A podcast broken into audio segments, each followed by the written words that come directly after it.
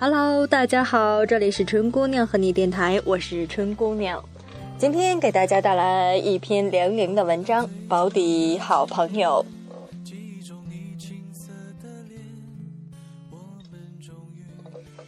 始终想不起来陈皮是什么时候荣登我的好朋友排行榜榜首的。陈皮当然不是他的真名，你猜对了，是我为他取的绰号之一。因为在我的眼中，他皮的跟猴子没两样。当然，这么形容一个细皮嫩肉的姑娘，确实有些恶毒。可是你很快就能理解我。在我最美好的花季岁月里，他坚持不懈地叫我老绵羊，因为他觉得我太过温顺蔫儿吧，并总能将此绰号在第一时间迅速普及至每一个哪怕只有跟我一面之缘的人。在那些帅哥美女惊讶的眼神中，我总是羞涩地低下头，漠然地想象，我的拇指和食指正紧紧地捏住陈皮大腿上厚厚的那块肉，然后使出全身的力气，顺时针转上它一百八十度。话说，第一次在大学宿舍见到这个大眼睛、白皮肤、戴着眼镜的姑娘的时候，我还是对她挺有好感的。虽然很快发现她生猛的让我想撞墙，每当我精心的对镜贴花黄的时候，她总会好心的提醒：树大招风险，脸大被人扁。我美滋滋的穿着高跟鞋出门，她就在背后大叫：“你这种人出门就是放心啊，目标那么小，车就是想撞也撞不到你。”而我回宿舍一脱鞋，他就捏着鼻子做嫌弃状。怪不得北京最近空气质量那么差，原来你这儿有一生化武器呀！大马路上碰到他，大老远的就开始叫：“瘦了，瘦了！”等我走近他，恍然大悟：“老绵羊，你裤子瘦了。”我从小呢就被教育要做一个笑不露齿、行不摆裙的淑女，并照此标准努力伪装了十八年。全得益于陈皮这个劲敌，在自尊被严重的打压、智力被无限的侮辱的恶劣情况下，我撕去了面具，向包汉、彪悍女进化的过程虽然痛苦而且艰辛，但是我的进度却突飞猛进。我的功力从最初的“你好讨厌，马上走开，不要回来”，迅速提升至“陈皮，你一定是仙女下凡，不过是脸先着地儿。”你弹棉花的姿势太优美了，跟弹吉他似的。后来简直开始出神入化，天马行空。陈皮，这么长期徘徊在一和三之间，你是不是二的有点累呢？你不要笑得这么国际化了，你那曲折绵延的牙齿让万里长城都修到二百五十米了。陈皮，刮风的时候你千万别出门，不然你的双下巴飞起来容易误伤前后左右的路人呀。我们就这么一掐一闹，一起逃课，一起在宿舍违章煮火锅，一起喝可乐喝到撑，一起闯过男厕所，一起在图书馆惩罚剑南，一起穷到去大食堂喝白菜汤。直到有一天，“吐槽”这个词风靡网络。看完长长的百度百科解释之后，我默然的发现。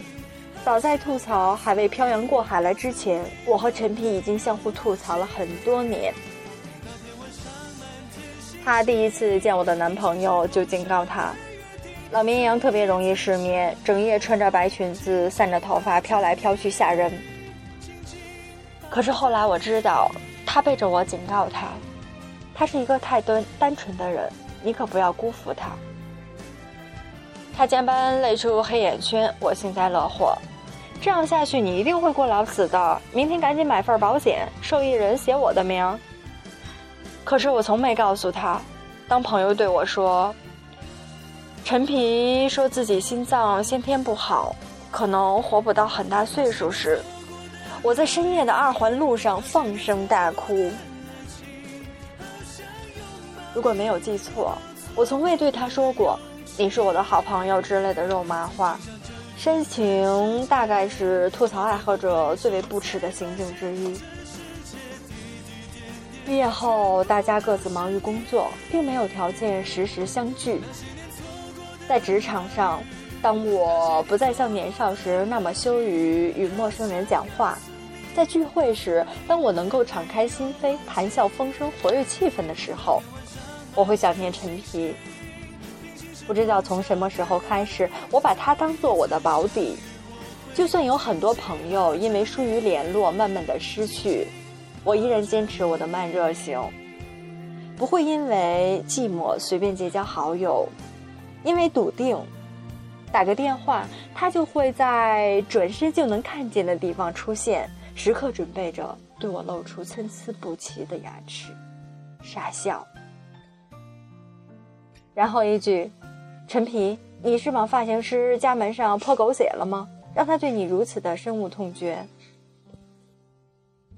一句，老绵羊，脸上少涂点粉，不然出门风一吹，你黑了，你身后的人全白了。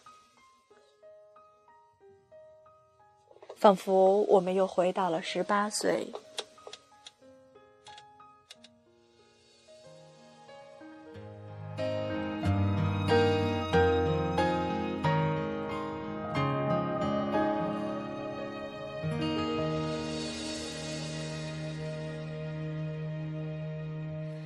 听见冬天的离开，我在某年某月醒过来。我想，我等，我期待，未来却不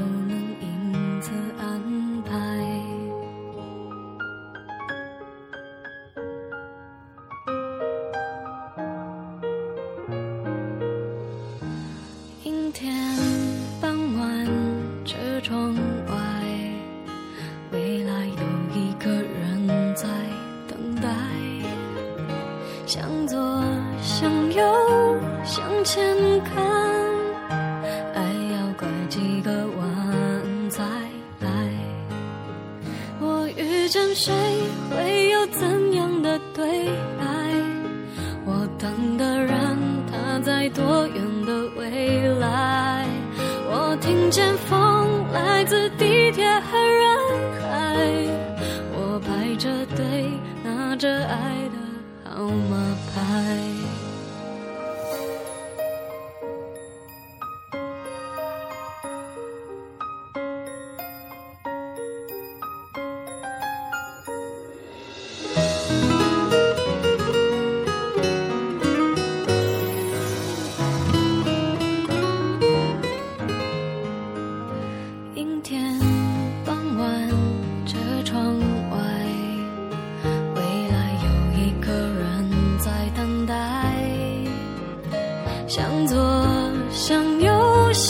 想看爱要拐几个弯才来。我遇见谁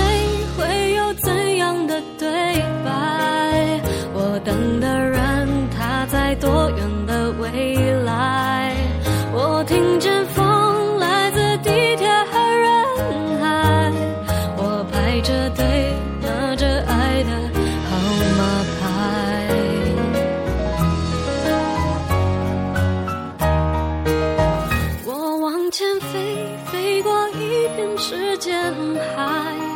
我们也曾在爱情里受伤害，我看着